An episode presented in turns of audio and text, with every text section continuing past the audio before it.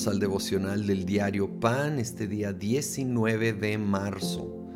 Vamos a la segunda parte del capítulo 9 de Romanos. Y como mencioné ayer, estas porciones son de las francamente más complejas de las escrituras y, puede haber posturas muy marcadas ah, que tal vez eh, difícilmente hayan eh, el terreno en común, pero debemos de entrar a esto con humildad. Y, el final del capítulo 9 llega a cierta conclusión. Dice, ¿qué concluiremos? Versículo 30. Pues que los gentiles que no buscaban la justicia la han alcanzado. Me refiero a la justicia que es por la fe. En cambio Israel, que iba en busca de una ley que le diera justicia, no ha alcanzado esa justicia. ¿Por qué no? Porque no la buscaron mediante la fe, sino mediante las obras, como si fuera posible alcanzarla así. Por eso tropezaron con la piedra de tropiezo, hablando de Jesucristo. Y aquí vemos que efectivamente, tristemente, muchísimos judíos, la mayoría, no recibieron a Jesucristo y no obtuvieron esa justicia que es por fe, porque estaban tratando de lograrlo por sus propias obras. Ahora, apliquemos esto a nuestro contexto, a personas en la iglesia, ¿sí?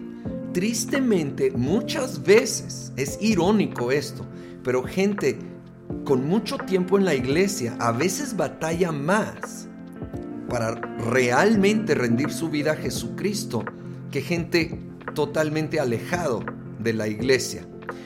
Y creo que el principio es similar. Creo que a veces se autojustifican.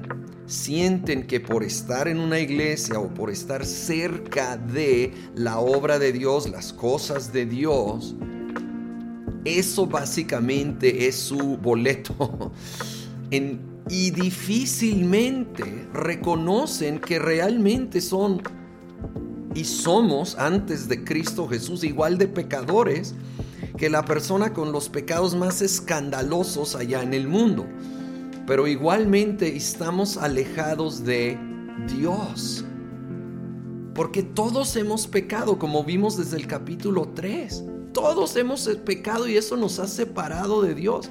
Y lo que nos conecta a Dios no es la iglesia o buenas obras. Esos son buenos, deben de ser parte de nuestra vida, pero como un resultado, un fruto de haber reconocido nuestro pecado y nuestra necesidad de Dios y haberlo recibido por fe en su obra, no en nuestras obras, que son imperfectas. Y reconocer eso para así recibir ese regalo que como vimos el día de ayer desde el versículo 16, no depende del deseo ni del esfuerzo humano, sino de la misericordia de Dios. Tenemos que reconocer, mi salvación depende de la misericordia, de la gracia, del amor y favor inmerecido de Dios extendido a mi vida y yo no lo merezco, no lo puedo ganar, no puedo añadir nada a ello, entonces me humillo delante de Dios. No me trato de autojustificar o minimizar mi pecado, reconozco que es pecado, que he fallado en darle al blanco de la perfecta voluntad de Dios, sean acciones, sean hábitos o sean actitudes, pensamientos, palabras que no honran a Dios.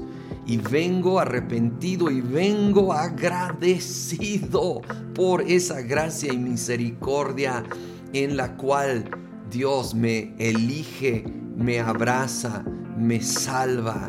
Señor, gracias por tu elección, por tu amor. No pretendo entenderlo, pero oh, cómo estoy profundamente agradecido por ser amado, aceptado, adoptado. Señor, por tu misericordia de principio a fin. Señor, gracia sobre gracias derramado en nuestras vidas y te damos toda la gloria y la honra en el nombre de Cristo Jesús. Amén.